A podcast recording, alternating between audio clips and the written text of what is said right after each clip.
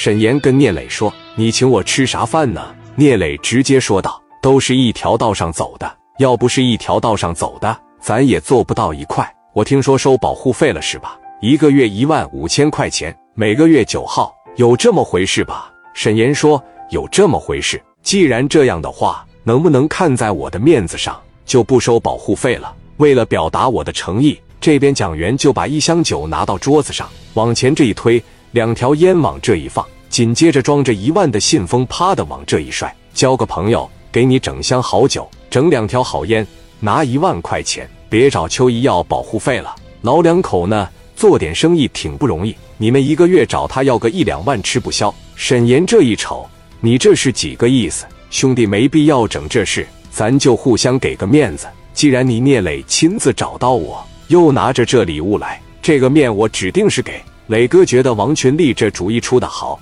说道：“保护费以后咱就不收了，有啥事上市南分公司直接找我去。缺钱了跟我要。”还没等聂磊说完，沈岩就说道：“那保护费一个月少两千块钱得了。看在你的面子上，原来一个月一万五，现在一个月一万三。”聂磊说：“我的面子就值两千块钱。”沈岩说：“两千块钱不少了，那一年就是两万多呀。”聂磊一听这是敬酒不吃吃罚酒，聂磊已经没有耐心了，直接说。我就两个要求，你答应也得答应，不答应也得答应。第一点，以后不行来饭店里收保护费，一分钱都不行。第二点，领你这帮兄弟再来这吃饭，该给拿多少钱就给拿多少钱，也是一分也不少。如果你要是再让我知道你欺负人家老两口，你别怪我把你打出青岛，我让你后半辈子在轮椅上度过。我聂磊就值两千块钱是吧？你把李沧区的一把找来，你问问他敢不敢跟我这么说话。哥们，你太小了，我打你都感觉你段位不够，都丢人。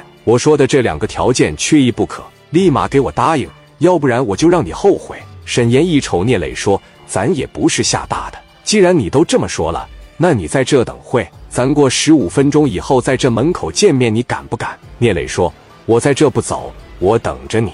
而且你要认识谁呀？你随便找，我就这十来个兄弟，我多叫一个算我输。去吧，我别说半个小时。”天亮我都不走，但是前提有一点，哥们你可千万别不敢来，你别让我瞧不起你，听见了没？你等着！扭头，这小子领着他这十来个老弟就走了，上车打电话给蒋昌浩，把你那帮子兄弟带上。这有个人吓唬我，谁呀？聂磊。谁叫聂磊呀？就那天过来租房子，戴着眼镜，穿着西服那小子。咱不跟饭店要点保护费吗？这小子今天不乐意了。领着一帮兄弟过来给我送点礼，给他便宜两千块钱，他不认，非要干我，还给我立了几个条件，我听着挺硬，我得拿捏他。你把你东北那帮哥们全给我带来，把能打的全叫上，把五连子全拿着来，就崩他干他。蒋昌浩一听，你放心哥，我这虽然人不多，但去了我指定不给你丢人。蒋昌浩领着这二十来个老弟，